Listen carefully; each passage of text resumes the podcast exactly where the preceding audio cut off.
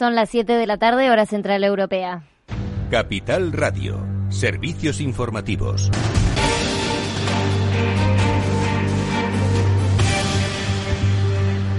Buenas tardes. La Unión Europea reabrirá sus fronteras a partir de mañana, miércoles primero de julio, a 15 países considerados seguros. Los Estados miembros han aprobado por mayoría cualificada este martes la lista inicial de países seguros que se revisará cada dos semanas en función de la evolución de la pandemia de COVID-19. Así, Bruselas abrirá las fronteras a Australia, Argelia, Canadá, Corea del Sur, Georgia, Japón, Marruecos, Montenegro, Nueva Zelanda, Serbia, Tailandia, Túnez, Uruguay y Ruanda. Los que quedan excluidos son Estados Unidos, Brasil o Rusia. China, en principio, también estaría incluida, aunque esta decisión dependerá de si Pekín otorga reciprocidad a los ciudadanos europeos.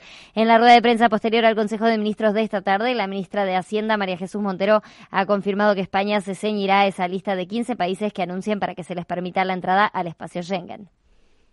España va a adoptar las recomendaciones europeas que permiten la entrada de viajeros de terceros países. Como saben, una lista de 15 territorios sobre los que se va a iniciar esta reapertura de frontera. En concreto, Tailandia, eh, Argelia, Australia, Canadá, Corea del Sur, Japón, Georgia, Montenegro, Nueva Zelanda, Ruanda, Serbia, Túnez, Uruguay, Marruecos y China.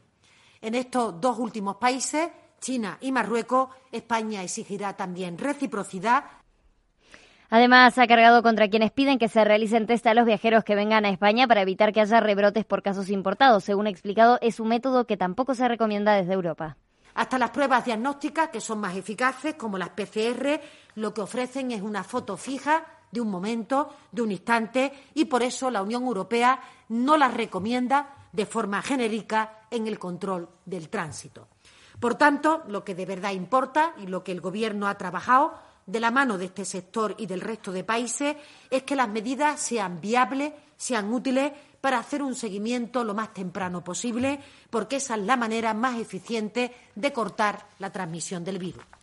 Y en clave económica, el Banco de España ha presentado su informe anual correspondiente a 2019 centrado en la pandemia. En esta ocasión se centra de forma monográfica en la evolución de la crisis sanitaria del COVID-19, su impacto económico inicial y las medidas de política económica que se han desplegado para limitar sus efectos. El peor escenario lo plantea para Italia y España y no espera una recuperación total antes de 2022. Lucía Martín. Es el mayor desplome trimestral registrado en la serie histórica del INE, que arranca en 1970. Hasta ahora la mayor caída se había visto en el primer trimestre de 2009 con un descenso del 2,6%. Este fuerte retroceso del PIB del primer eh, trimestre hace que España se asome a la recesión. Recordamos que se considera recesión técnica cuando se registran dos trimestres consecutivos de crecimiento negativo y ya se da por hecho una contracción del PIB en el segundo trimestre que va a ser además mayor a la del primero debido a que el periodo de abril a junio se ha visto afectado por la paralización de la economía a causa de las medidas de confinamiento. La pregunta ahora es cuándo comenzará la recuperación. Esto decía en Capital Radio Juan Luis García Alejo, analista de Anbank. Los datos de alta frecuencia nos indican que de esos datos que tenemos en los PIBs, pues estamos eh, saliendo y que esa salida está siendo de la misma manera que la caída ha sido vertical, ha sido una parada inducida eh, la salida de la economía, gracias a todas las medidas puestas, pues de momento está dando eh, como resultado pues eh, no un 100% de la recuperación, ni menos en sectores como el que acabo de mencionar, pero sí desde luego con una verticalidad notable y bueno, que yo creo que son los que deben de alentar las expectativas y las perspectivas pues para reflejar en los precios de los activos de mercado. Para todo el año 2020, el FMI prevé una caída del 12,8% del PIB español, la mayor de Europa. Claves del mercado. Miramos a Wall Street, tenemos ahora el Dow Jones en negativo, cae un 0,14%, 25.561 puntos, pero el Nasdaq 100 está en positivo, sube un 1,23%, 10.083 puntos. El S&P 500 también sigue esta tendencia positiva, 0,67% arriba. Ahora dentro del Nasdaq vemos en positivo a Tesla, es la que más sube, un 6,90%. También Lululemon Atlética arriba un 5,62% después de anunciar ese acuerdo con Mirror de entrenamiento desde casa. Y Micron Technologies también sube un 4,52% después de presentar resultados trimestrales.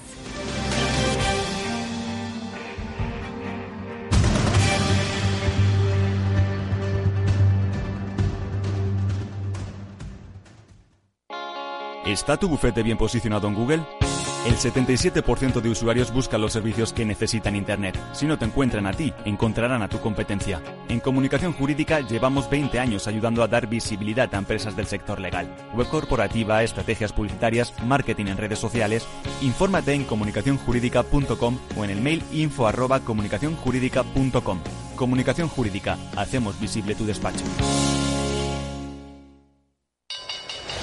¿Quieres aprender a invertir? En XTB encontrarás la oferta formativa online gratuita más sólida del mercado, así como una cuenta demo para que practiques hasta que estés preparado. Entra en xtb.es y apúntate. Producto difícil de entender. La CNMV considera que no es adecuado para inversores minoristas debido a su complejidad y riesgo. Cada vez son más numerosas las empresas que reconocen haber sufrido un incidente de ciberseguridad. Cualquier superficie de trabajo puede ser objeto de un ataque, desde un dispositivo móvil hasta el almacenamiento en la nube. En McAfee protegemos los datos de su negocio de manera unificada, de extremo a extremo, desde cualquier lugar, dispositivo o aplicación. Con un solo clic puede convertir su entorno de trabajo en un entorno seguro. En McAfee protegemos lo más importante para su empresa, desde el dispositivo hasta la nube.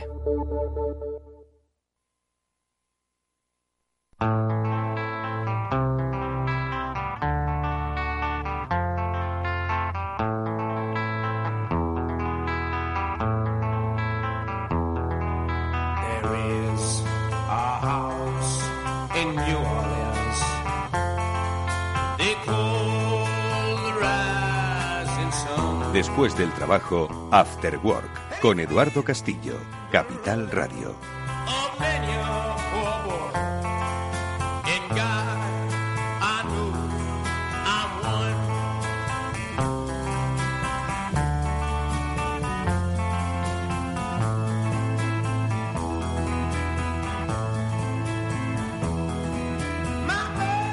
Bueno, pues muy buenas tardes y bienvenidos todos a este After Work que ya comienza en Capital Radio, como siempre en las manos técnicas de Néstor Betancourt y en la humilde voz de Eduardo Castillo, quien nos habla hoy dispuestos a eh, compartir cosas de la economía y de la vida, pues que tienen que ver con el tiempo que nos ha tocado vivir o con el tiempo que pues ojalá nos concedan sigamos viviendo. Lo digo porque vamos a hablar en primer lugar de, por supuesto, la economía de cómo va. Hemos escuchado el boletín informativo de nuestra compañera Fede Hanania, como obviamente la perspectiva es bastante mala para todos los sectores y hoy nos vamos a centrar, ya que le tenemos, como es habitual cada semana, en el mundo del motor, que es uno de los indicadores termómetros de por dónde va a ir la actividad económica de nuestro país. La industrial y también la comercial, la del consumo. Más cosas que también tienen que ver, obviamente, con el mundo del coronavirus o los efectos económicos del coronavirus. No sé si recordáis la pasada semana que nuestro economista de cabecera, Félix López, que estará mañana con nosotros, ojo, que hoy no podía estar, pero le hemos convencido para que mañana pase por aquí, eh, nos decía que quienes eh, más van a sufrir en esta crisis son esos comercios que no tienen el local en propiedad.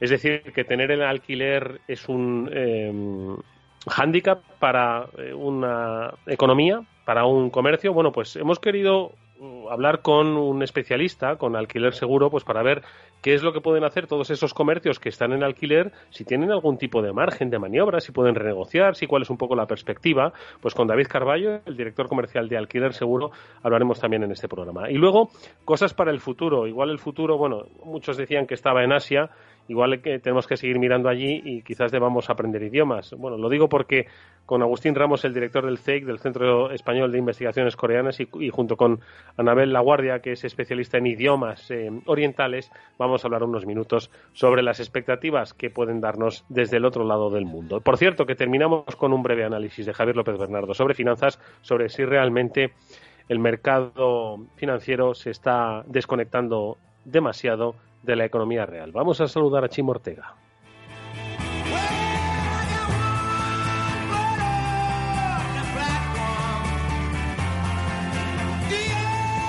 Bueno, pues eh, yo no sé si el, sol naciente eh, eh, emerge detrás de la industria del automóvil o estamos hablando de un sol de poniente durante los próximos meses, años. Chimo Ortega, especialista en motor de Capital Radio, amigo de este programa, ¿cómo estás? Hola Eduardo Castillo, pues estoy encantado de estar contigo y con esa presentación tan poética. Pues hoy hay luces y sombras en el automóvil. luces y sombras. Hoy, déjame que hablemos del automóvil porque tenemos un día, un día importante dentro del automóvil.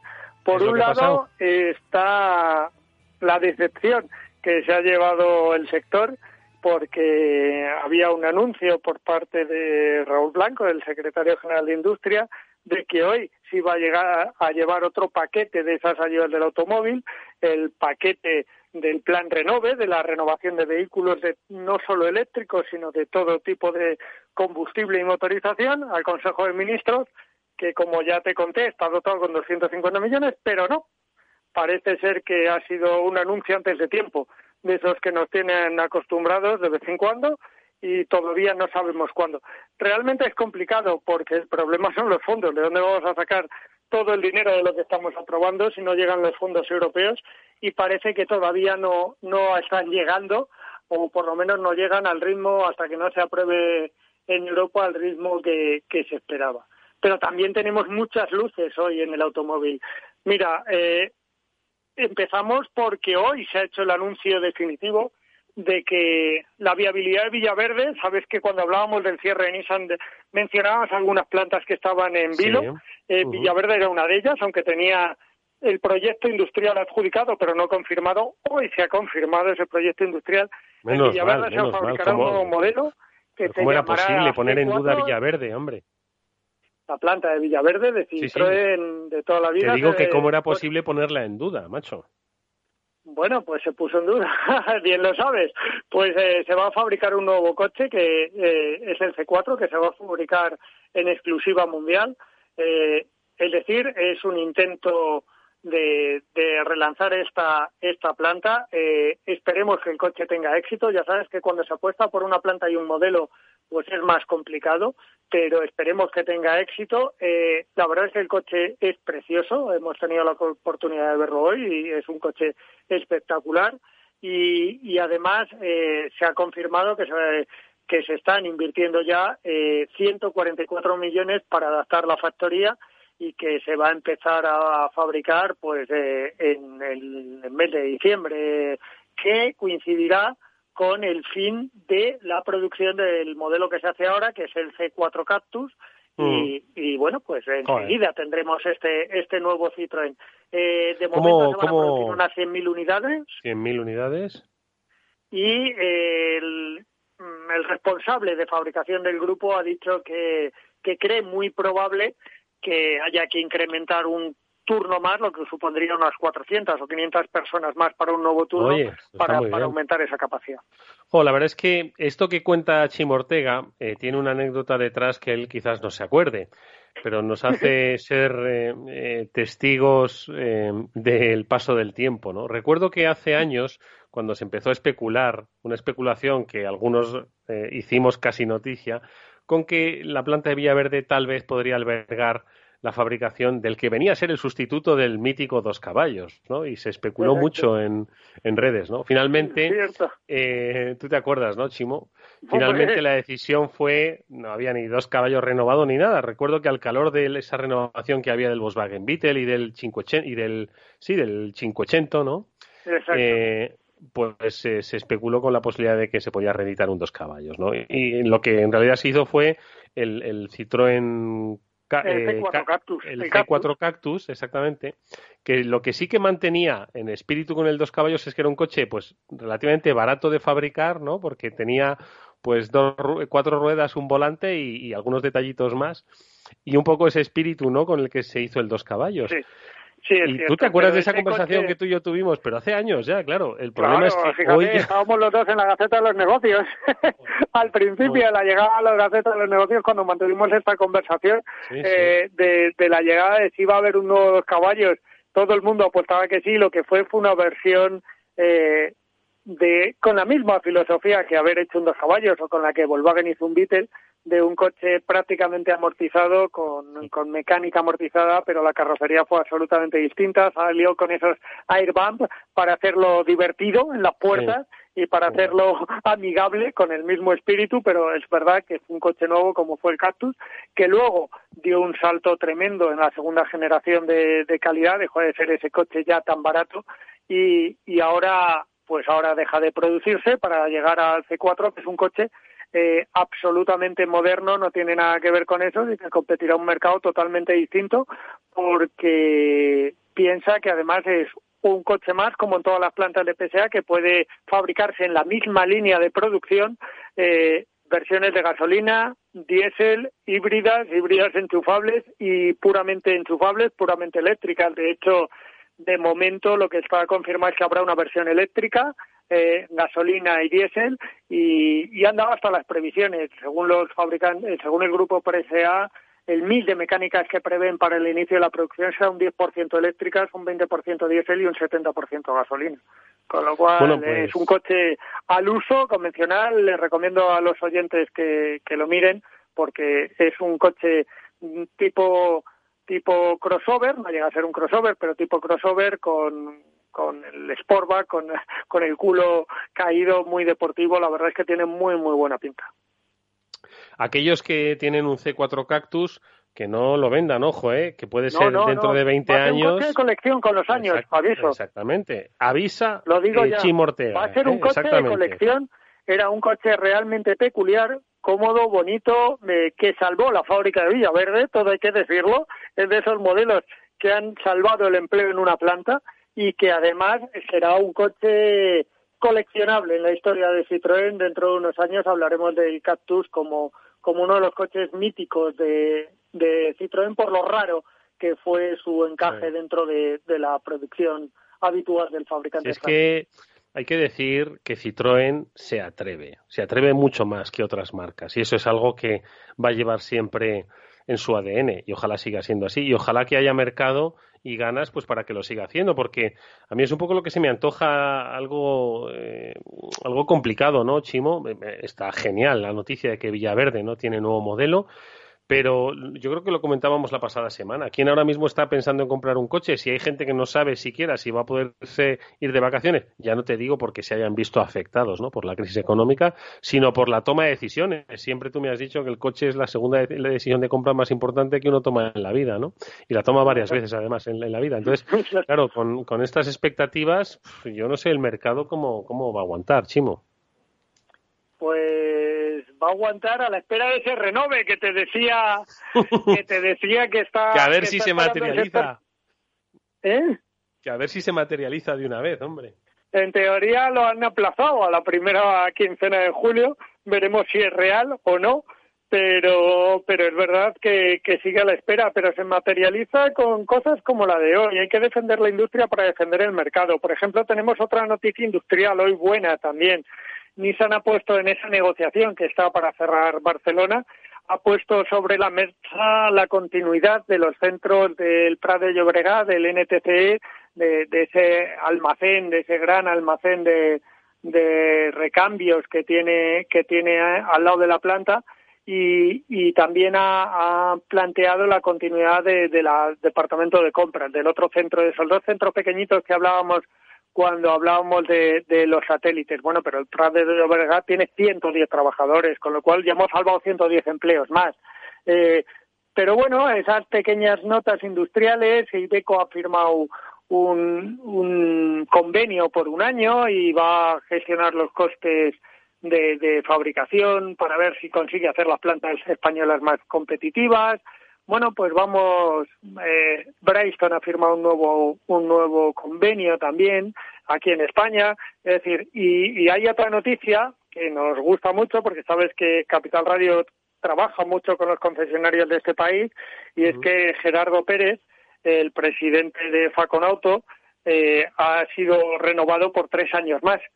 Es decir, le tendremos tres años más al frente de la patronal de concesionarios eh, y bueno, pues eso quiere decir que, que es otra buena noticia porque es uno de los interlocutores básicos para esas negociaciones con el gobierno. Oye, Chimo, y esto en lo que concierne a España, ¿no? La industria que tiene pues una eh, fuerte eh, mm, eh, raigambre, ¿no? Dentro de lo que es el tejido industrial en todo el territorio. Pero y en Francia, que precisamente es un poco el que dio motivo ¿no? a estas sospechas de que igual se podían eh, repatriar, se podrían eh, llevar de nuevo plantas a, a territorio francés, plantas de la, de la firma del grupo PSA, que mm, el grupo PSA tiene participación Renault, del gobierno francés, ¿no? Exacto. Eh, tanto PSA como Renault Como Renault. tienen ¿no? en torno a un 15% de participación en su accionariado del gobierno francés. pero no, parece ser que la noticia es la que nosotros comentábamos o matizábamos en aquel día que, corría, eh, eh, corrían sudores por los responsables del sector porque parecía que se iba a acabar el mundo y que la industria española iba a perder su importancia, pues no, lo que se hace, lo que se ha planteado el cierre es una planta que llevaba muchos años en muy mala situación, pero no ha pasado nada con la industria francesa. De hecho, el anuncio de hoy precisamente refuerza eh, la, apuesta de la industria francesa por España como su segundo mercado de producción natural y, además eh, confirma lo que dijimos. Eh, el presidente de Francia y el ministro de Economía se referían en esas declaraciones, aunque eh, jugaban con la ambigüedad, todo es cierto, pero se referían a la producción de fuera de las fronteras de la Unión Europea porque ahora mismo no puedes tomar eh, la Unión Europea o el mercado comunitario como, como distintos países a la hora de, de afrontarlo las empresas y, como tal se ha resuelto y el resultado es el que hemos visto hoy que, Oye, bueno que se apuesta por España y una última cosa que claro si es que esto del coronavirus nos ha alterado todo, ¿no? Ha alterado estrategias, reflexiones, perspectivas. Y lo que nos queda, eh, Eduardo Castillo. Porque eh, piensa que en este sector estamos hablando, igual que en la pandemia, de un sector global.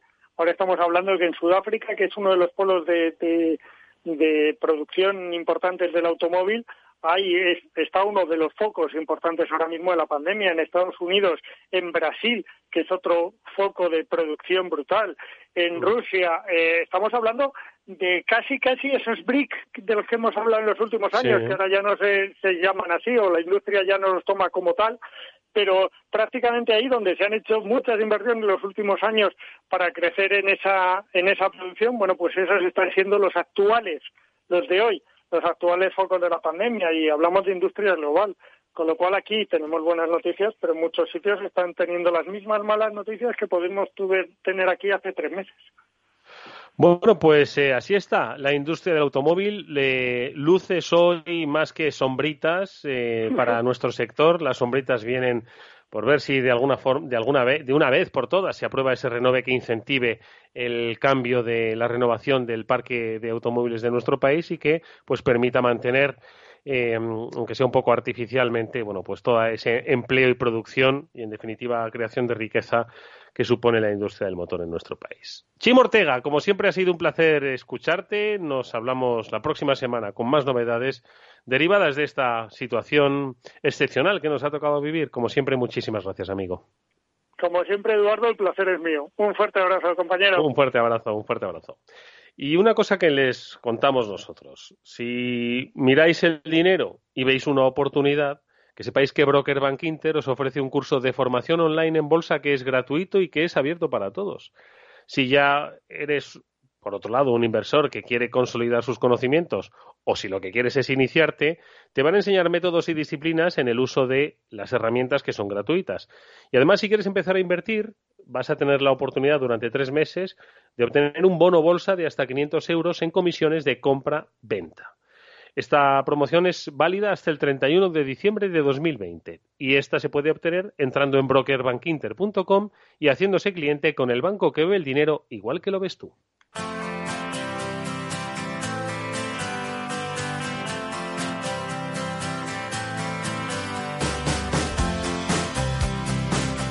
Bueno, pues nos lo decía Félix López la pasada semana, es nuestro economista de cabecera, que muchas empresas, especialmente esos comercios que no tenían propiedad, que no sé si son muchos por otro lado, me antoja que no, pues el local a través del que pues se desarrollaban su negocio iban a tener dificultades. Bueno, pues quizás estas dificultades sean menos si les damos pistas sobre cómo sobrellevar los alquileres pues en estos tiempos complejos. David Carballo es director comercial de Alquiler Seguro. David, ¿qué tal? Muy buenas tardes. Muy buenas tardes.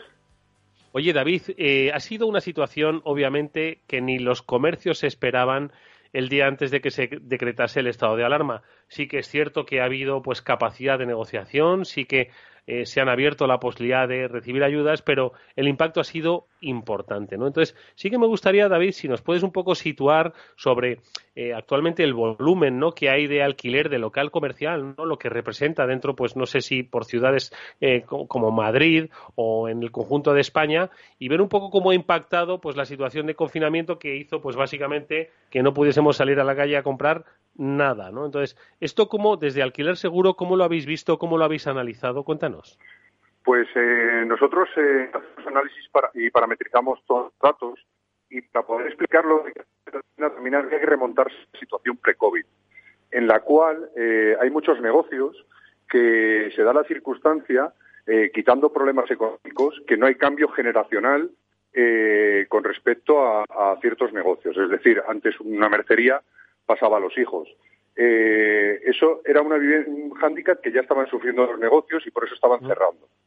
Eh, la situación económica de estas, eh, de estas tiendas de barrio eh, ubicadas en, en, segundas calles ya estaba sufriendo una crisis. ¿Qué es lo que ha pasado con la entrada del COVID? Les ha obligado a cerrar y la curva económica que tienen que salvar todavía no ha llegado a la punta. Por dar algunos datos, en Madrid, Madrid Capital concretamente, la oferta ha aumentado un 20%. Si segmentamos esta oferta, vemos que este 20% no corresponde a ubicaciones prime, sino que corresponde a ubicaciones que llamamos B o C, que están en paralelas, en calles paralelas eh, a, pues a calles principales, ¿no? Podemos hablar en, una calle Alcalá, eh, podemos irnos a una zona como Avenida Albufera, que son calles principales que todavía no han sufrido porque el tipo de negocio es más consolidado y lo que está sufriendo verdaderamente son estas ubicaciones B. Ya encontrábamos muchos locales cerrados, que por la dificultad de hacer el cambio de uso a vivienda, eh, pues tienen un aspecto eh, pues muy desatendido, además generan pues suciedad que acumulan en, los portales, en estos casos que está retranqueado, dan un aspecto bastante malo a, las calles. Entonces, la situación no es la que se agrega de COVID, sino la que ya venía eh, existiendo de COVID.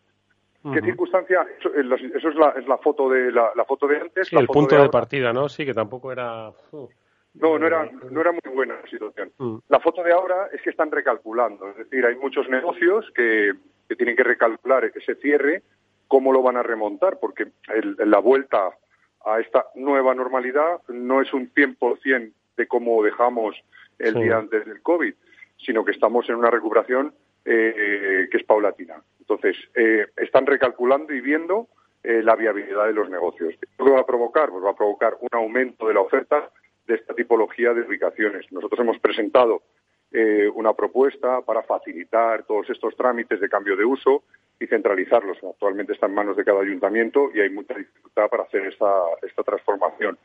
La realidad en precio es que ahora mismo un local transformado en vivienda eh, se podría cobrar un alquiler más elevado que, si lo alquiláramos como local comercial.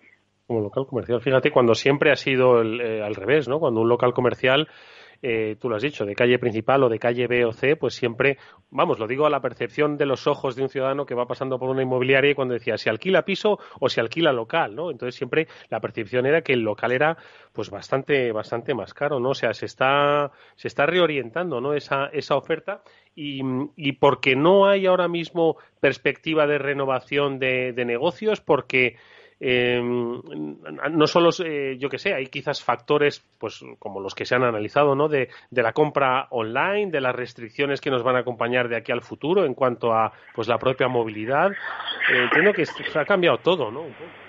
Sí, el e-commerce eh, está cada vez, como en todo cambio, hay una transformación 100%.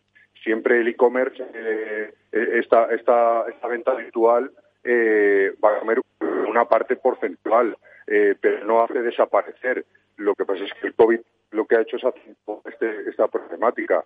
Y, lo que comentábamos de los cambios generacionales, las tiendas de fotografía de toda la vida, las mercerías, eh, todo esto eran, eran oficios que se pasaban de padres a hijos. Los hijos hoy en día no están eh, entrando en, en, esta, en este tipo de, de, de, de, hecho, hay un cambio también en, el tipo de trabajos, ¿no? En, algunos eh, estudios que se hacen dicen que dentro de 10 años el, solo quedará el 10% de los oficios que hay que conocemos ahora, ahora mismo, ¿no? Que quizás sea demasiado exagerado, pero sí que es cierto que se, que se está cambiando, se está atendiendo todo al comercio, al comercio y más eh, después de lo que ha habido con, con el COVID. Sí que es cierto que habría, habría que seguir una política para fomentar y abrir más vivienda en ciertas zonas donde iría, iría muy bien y además por la imagen que os comentaba, hay algunas calles que estos locales cerrados, pues la sensación de, sí, sí, efectivamente.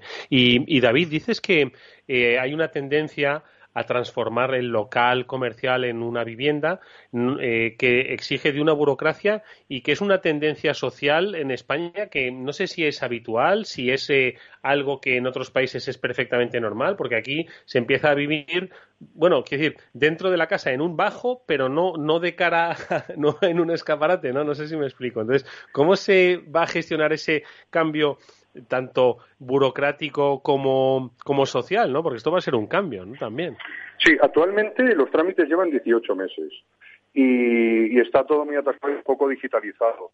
Eh, entonces, debería haber un cambio en este sentido. Sí que es cierto que no es lo mismo una vivienda en, una, en un piso con un portal que entrar directamente, por mucho que hagan un pequeño descansillo, eh, la sensación del cliente no es la misma. Pero al fin y al cabo, con toda la demanda que hay y, la, y además un golpe de transformación como pasó en la otra crisis, de eh, que el primer, eh, la primera opción de, dar respuesta a necesidades habitacionales se ha convertido ahora en la alquiler. Hay mucha gente también que, al igual que no monta un negocio, pues no compra un piso.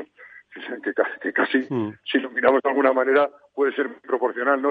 Pueden ser los dos gastos más grandes que hacemos y, en una vivienda puede ser casi una inversión, ¿no? Que es como, como compramos siempre una vivienda, como la mayor inversión que tenemos en, en, la vida y un negocio, pues muchas veces también, ¿no? Entonces, este cambio debería venir desde la administración, con una, con una organización, y sí que es cierto que deberían fomentar también al pequeño emprendedor eh, que, bueno, pues que, que, le ayuden de alguna manera, porque ahora mismo no creo que, la gente esté muy por la labor de, emprender negocios, eh, sobre todo hablamos de, negocios de un nivel medio medio bajo. Evidentemente no sufren los, las grandes marcas, no sufren las zonas prime, que están se han mantenido, han podido regularizar, han condonado eh, eh, alquileres o han aplazado y sin ningún problema volverán a la normalidad. En el sector hostelería sí que sufriremos, sufriremos un poco y en el sector eh, de, de, los viajes también. Eh, y bueno, pues creo que son van a ser los perjudicados por, por, el, por el COVID. pues eh, hay que tomar buena nota. David, una última cosa. ¿Hay margen para negociar el alquiler de un comercio que pues tenga que recomponer ahora sus cuentas y diga, oye, mm, renegociamos un poco a, a la baja? ¿Hay margen? ¿Crees que puede lograrse o que están en precio?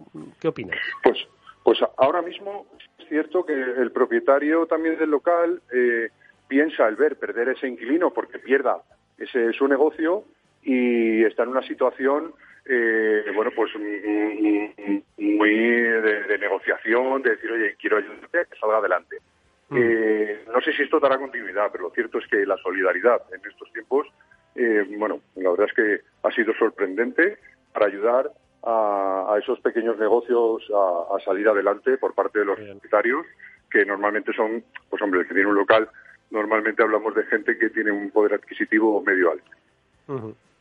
Bueno, pues eh, si no se han atrevido, que lo hagan, porque efectivamente igual a un propietario le, le, interesa más, pues que esté el comercio 18 meses más, aunque sea un poco menos, que tener un comercio vacío pues esperando a ver si igual le dan o no esa reconversión a vivienda. Son circunstancias muy bien definidas por David Carballo, el director comercial de Alquiler Seguro, al que volveremos a contactar en alguna otra ocasión, estoy seguro. David, muchísimas gracias. Fuerte abrazo. Muchas gracias. Buenas tardes.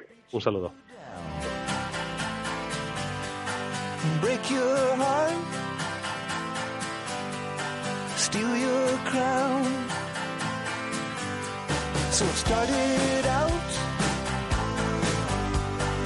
God knows where. After Work con Eduardo Castillo.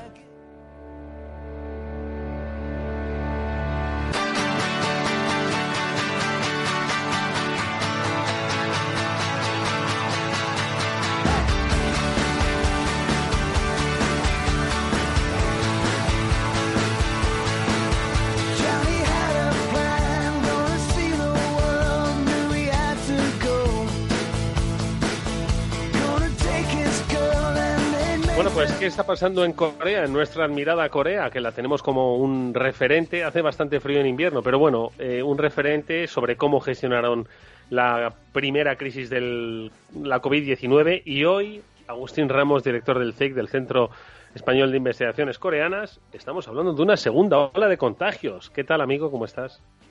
¿Qué tal, Eduardo? Pues bien, aquí en estos tiempos de tribulaciones todavía y de incertidumbres, ¿no? Sobre qué vamos a hacer en, en, vacaciones, eh, nos vamos a ir, no nos vamos a ir, vamos a poder salir y demás.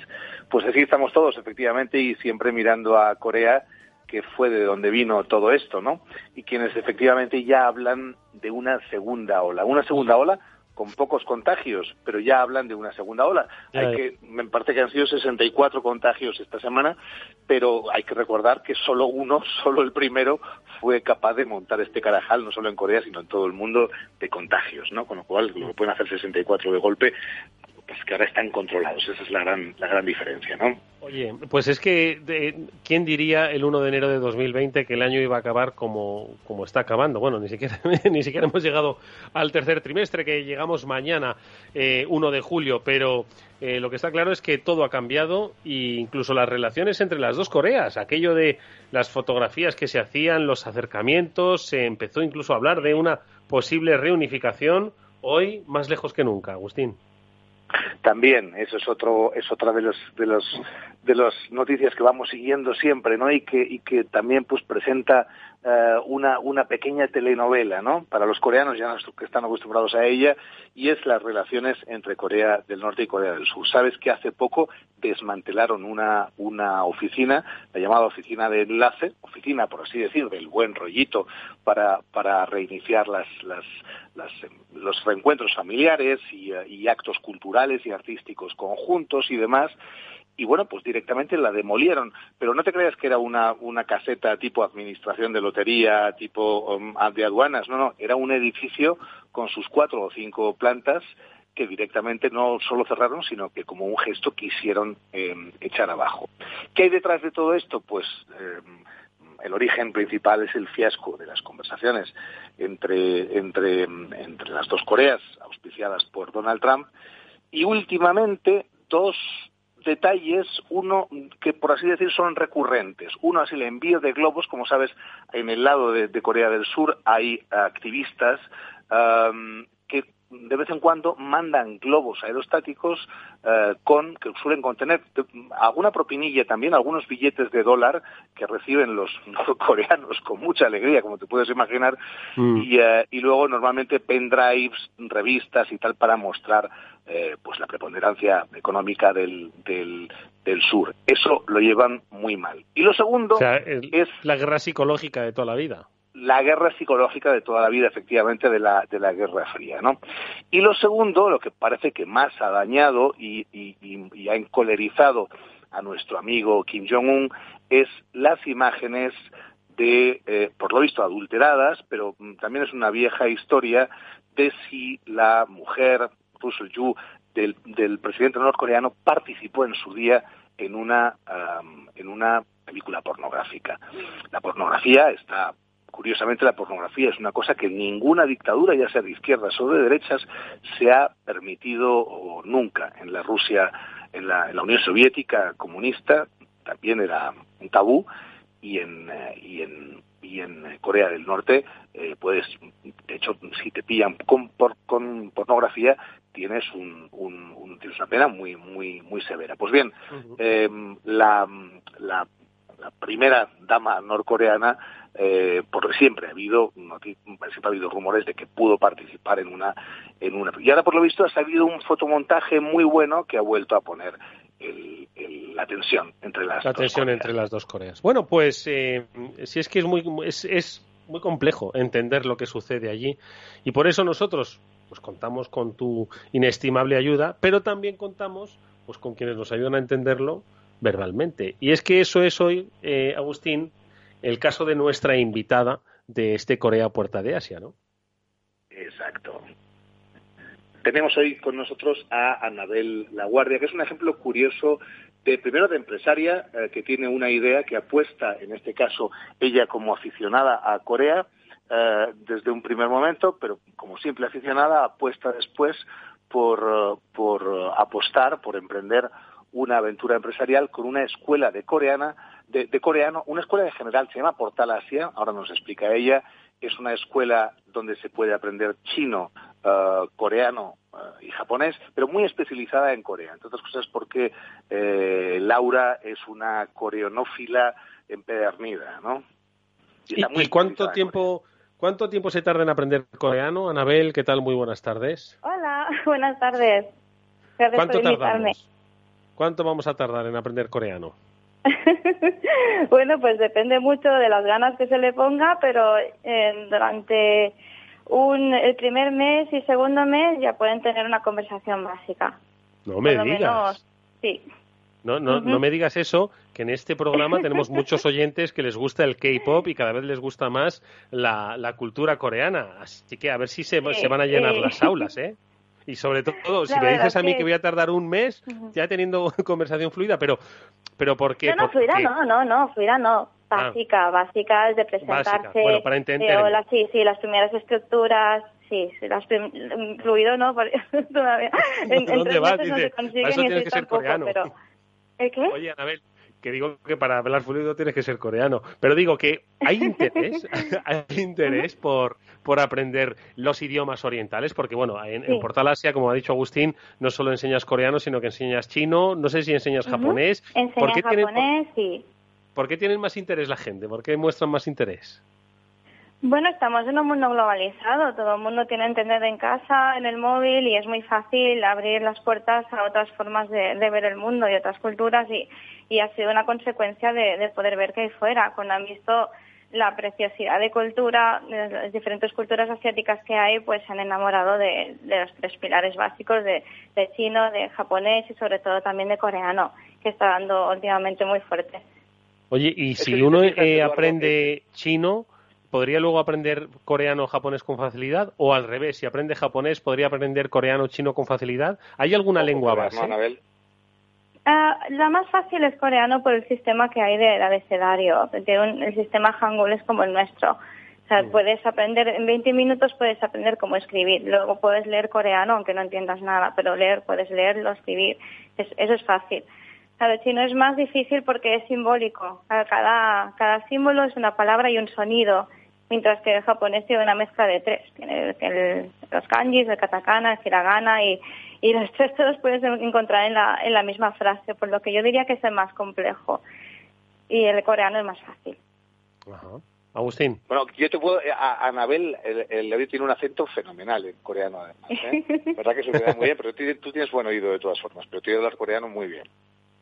Oye, ¿quién se, se apunta a, a, tus clases de coreano? Eh, ¿Por qué se.? ¿Por qué les atrae el, eh, aprender este idioma? Mira que tú lo has dicho, vivimos en un mundo global y yo que apenas, apenas sé hablar inglés, digo, ¿cómo me voy a aprender coreano ahora? ¿Quién, quién es, ¿Cuál es el perfil del estudiante de coreano? Pues la mayoría de personas interesadas suelen ser de chicas entre 13 y 25 años, más o menos. Son la, mayoría de, de personas interesadas. Básicamente yo creo que es por la música, vienen todas enamoradísimas de las bandas, de de los idols, de, todo lo que es. Y una cosa les lleva a la otra. Les llega a descubrir la comida, descubrir el idioma. Y, y sí, es básicamente es, ha sido la música. Han apostado mucho por la música en Corea, por lo que ha sido una buena apuesta. Y tú que conoces mucho, que eres, como dice Agustín, una corea, coreón, ¿cómo se lo has dicho? A mí no me sale. Coreanófila, que no me salía. Eh, yo, eh, la verdad es que me he quedado fascinado, ¿eh? desde que hacemos este espacio me he quedado fascinado con Corea, pero si algo eh, no me llega, te lo juro, a, alcanzar a la compresión es eh, la popularidad que genera lo del K-pop, ¿no? En todo el mundo, o sea, millones y ah. millones de fans, ¿no? Entonces tú como experta en Corea, ¿a ti qué te parece esto? ¿Que, es un producto perfectamente diseñado, que, que lo entiendes, que no tiene explicación? Pero perfectamente Sí, sí, todo tiene una explicación, es, sencillamente muy trabajado, muy detallista. Fíjate que en, España cuando se hace un, se lanza un CD, pues como mucho si tienes suerte, tienen las canciones, con suerte, ¿vale? Mientras que ellos es una dedicación a cada álbum, tiene sus, sus postes, me acuerdo la primera vez que, que hice traducciones para, para BNT, Corea, que es una website que es coreana, estuve cinco años para, trabajando para ellos. Me acuerdo que el primer CD que me regalaron venía hasta con una tarjeta que si ponías el número en la website te hacía fan y no sé qué, que te regalaban cada cierto tiempo y era como, bueno, sí, es como crear una, una comunidad, crean comunidades por grupos. Agustín, ¿qué te parece? una curiosidad que, leí, que, estaba leyendo hace, hace poco, eh, el, para que veas hasta la popularidad donde puede llegar del K-pop, la página web de Vox, del partido político Vox, acaba de recibir un ataque cibernético a base de meter mm, a lo bestia eh, vídeos de K-pop. No sé por qué. ¿En serio? Wow. lo leí ayer. O sea que... hasta se utiliza como arma, como ves.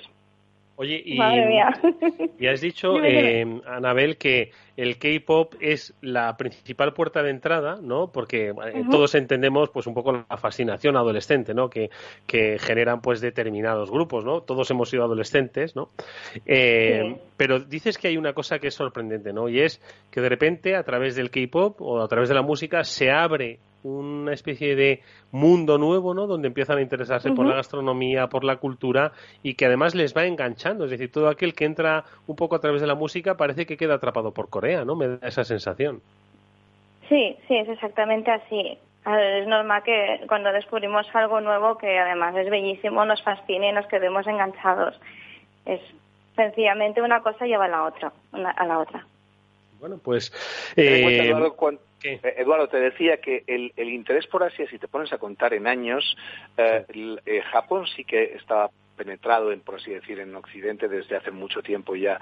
Pero China mm, era un gran país del que sabías que tenía mil millones de habitantes, pero, pero, pero poco más, ¿no? Y que mandaba un tío con una gorra vestido de gris y demás, y que la gente iba en bicicleta.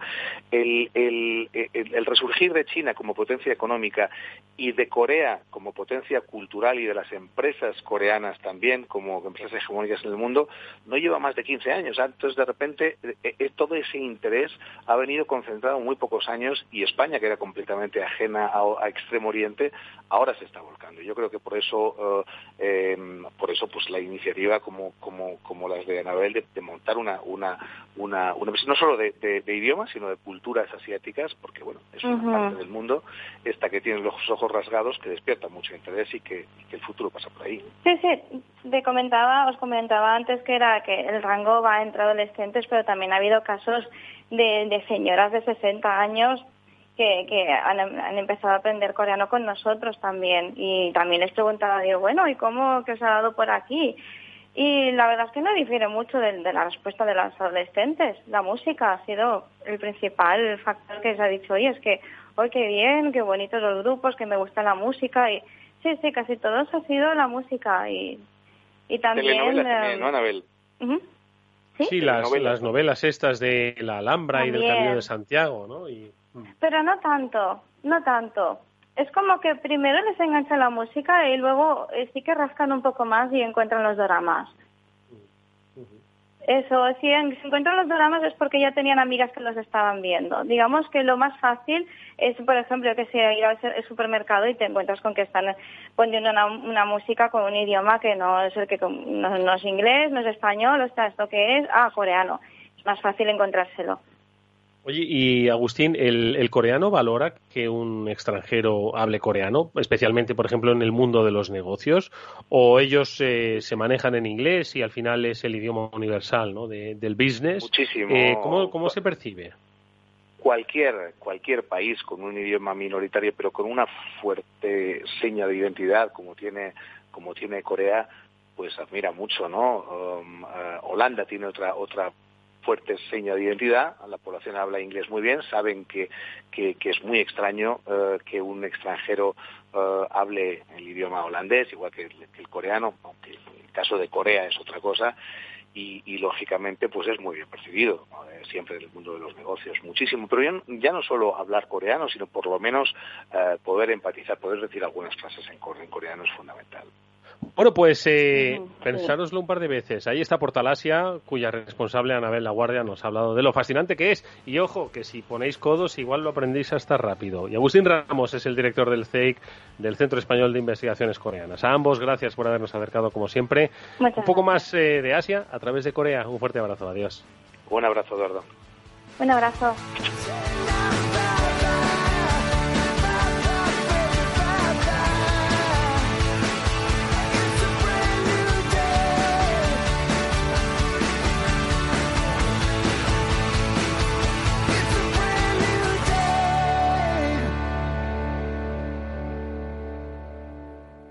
Eduardo Castillo en Capital Radio, After Work.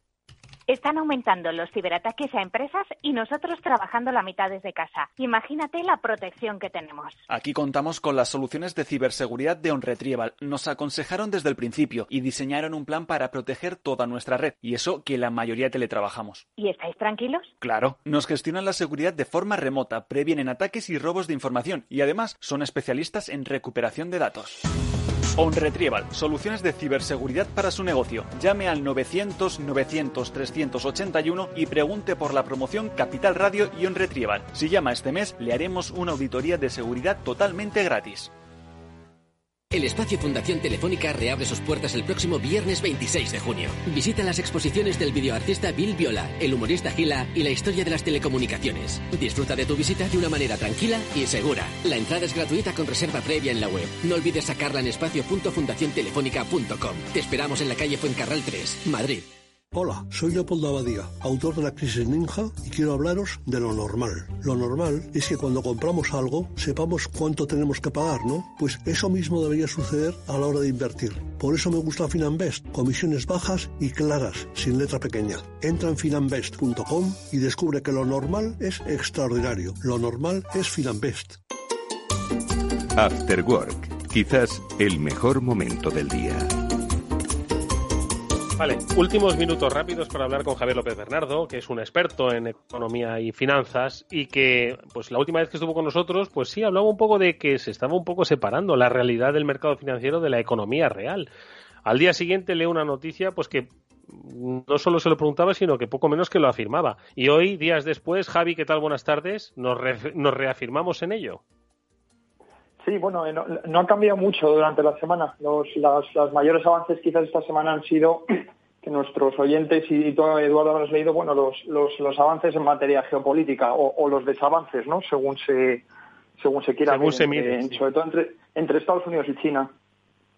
Pero porque es que ni, ni el COVID ha, ha, dado una tregua a esa guerra, ¿o qué? ¿En qué punto nos encontramos? Esto es la guerra de los 100 años, la guerra comercial de los 100 años, ¿eh?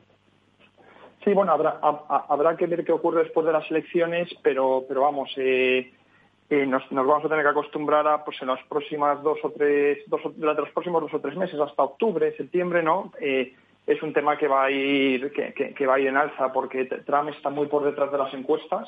cada, cada semana que salen unas nuevas encuestas, la diferencia entre Trump y Biden es, es, es, es mayor. muchos oyentes pensarán que bueno que eso también ocurría en el año 2016, ¿no? Lo que pasa es que en lo que, lo que se conocen como los estados SUI, ¿no? esos estados bisagra, que, que, son en los que Trump, pues en muchos de ellos ganó a Hillary, está muy, está muy por detrás de Biden en, la mayoría de ellos. ¿no? Entonces, Trump va a sacar los temas de China, va, va, a tener mucho incentivo en sacarlo durante, durante los próximos meses. ¿no? Eh, ayer se anunciaba ¿no? pues que al final Estados Unidos revoca ese estatus especial que tenía con, con, con Hong Kong ¿no? desde el año desde el año 92, cinco años antes de que de que los se volviese a mano China, ¿no? Exacto, sí, de, que los británicos dejasen Hong Kong a China.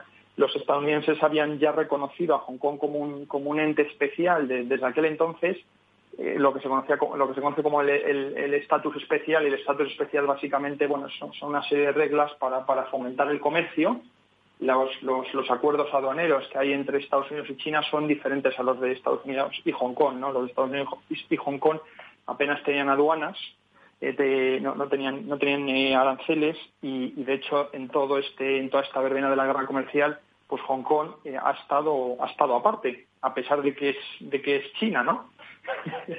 Pero y, luego los temas de, pues de, inmigración, ¿no? Que pues Hong Kong también todo el tema de las visas, y, la, y, la, y cuando la gente pues va, va a estudiar ahí a Estados Unidos pues lo tiene más fácil, ¿no? Pero era sobre todo un tema económico y los estadounidenses pues pues se han preparado pues pues pues para seguir con esta guerra comercial. Ahora mismo ha salido una decisión del regulador de telecomunicaciones americano, eh, la Federal Communications Commission, diciendo básicamente pues que dos de, de los de las empresas que básicamente pertenecen al partido, que una de ellas es Huawei, ¿no? La otra es otra empresa de conductores, pues que están, eh, ya están vetadas para, para vender ningún tipo de, de, equipamiento para, para, para el mercado del 5G, ¿no? Que es una cosa, pues que como sabes, ¿no?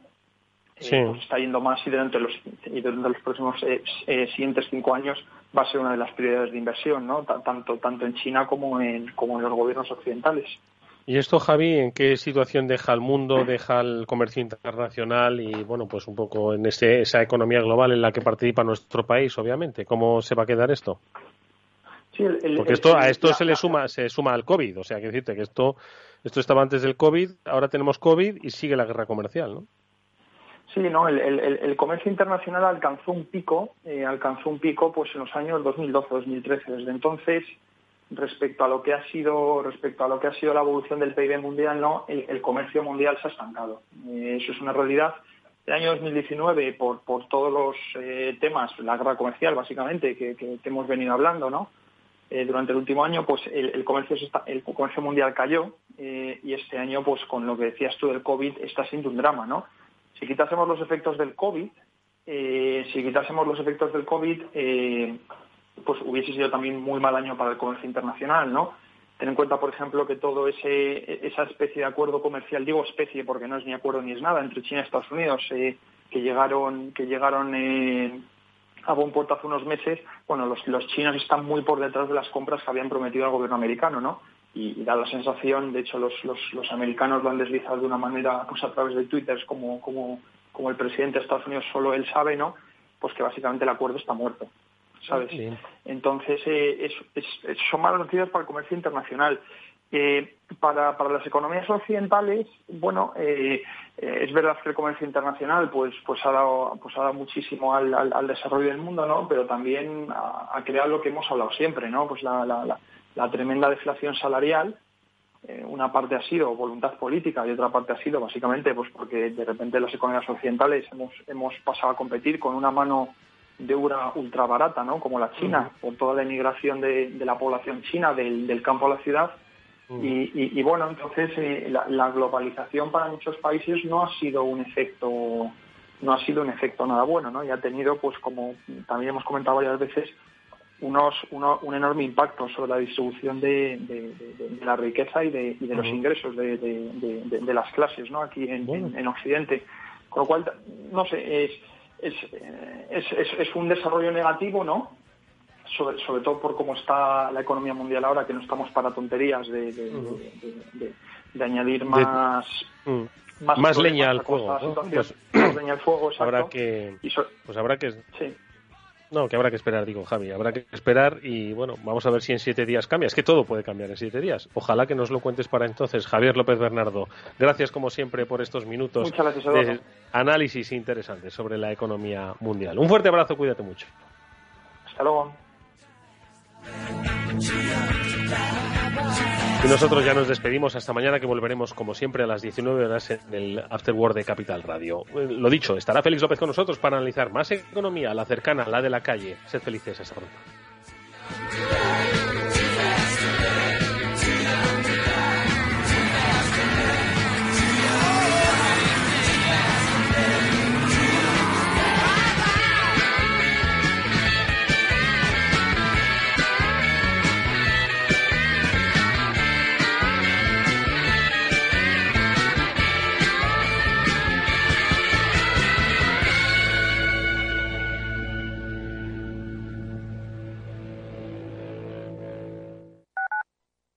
Escuchas Capital Radio, Madrid 105.7, la radio de los líderes.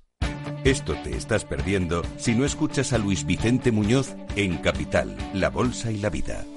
La economía española eh, sorprende, sorprende siempre para, para, para bien en los momentos más, más difíciles. Este, este es un momento de una extrema complejidad. Eh, lo que lo que les diría es, eh, tenemos una economía que es competitiva gracias a las reformas que se hicieron en su momento. Yo creo, estoy convencido que la economía española pues eh, se votará y volverá a generar empleo con intensidad y volveremos a crecer por encima de la media. Luis de Guindos, vicepresidente del Banco Central Europeo. No te confundas. Capital, la bolsa y la vida con Luis Vicente Muñoz, el original. Capital Radio.